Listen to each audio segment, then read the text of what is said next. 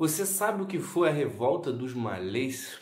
Sabia que um grupo de islâmicos já se organizou no Brasil em busca da liberdade?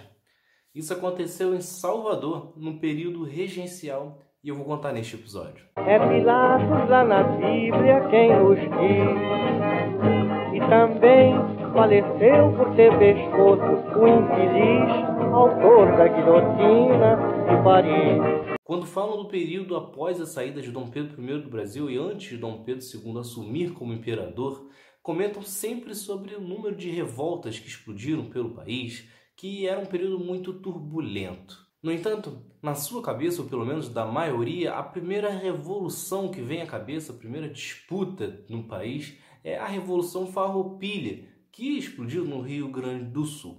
No entanto, muitas outras aconteceram por diversos cantos do país. Muitas delas acabam não sendo tão comentadas porque não foram organizadas pelas elites dessas regiões. É o caso da revolta dos malês, que ocorreu em Salvador em janeiro de 1835. Só que além dessa diferença de não ter sido promovida pela elite, essa revolta tinha como diferencial também o fato de não ter o objetivo separatista.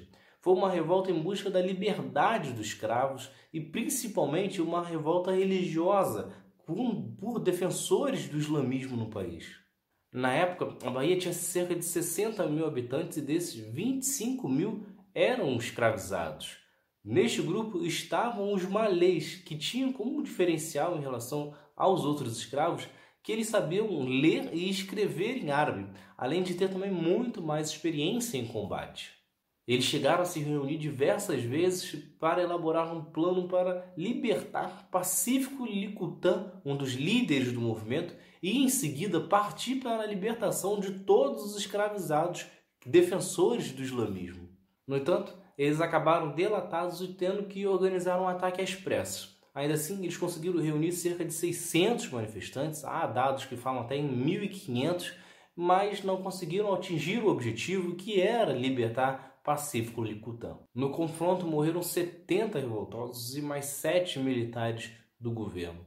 Outras centenas de malês acabaram sendo presos e tiveram variadas penas, desde açoites até a deportação para a África ou até mesmo a condenação à morte.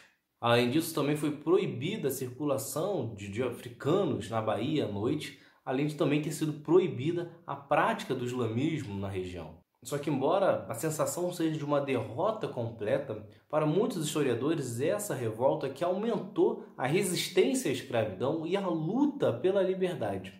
Neste período que surgiram muitos novos adeptos à abolição da escravidão. É o caso, por exemplo, de Luiz Gama, que era filho de Luísa Marim, uma das líderes do movimento, e que depois ele viria a se tornar um dos maiores abolicionistas da história do Brasil. Por outro lado, por ter sido uma revolta liderada por religiosos do Islã, a partir deste período aumentou ainda mais a perseguição e a repressão a defensores de outros tipos de religião que não fosse a católica no Brasil. Então é isso. Vocês gostaram? Se inscrevam, ativem as notificações e continuem acompanhando, que tem mais outro lado da história por aí. Valeu!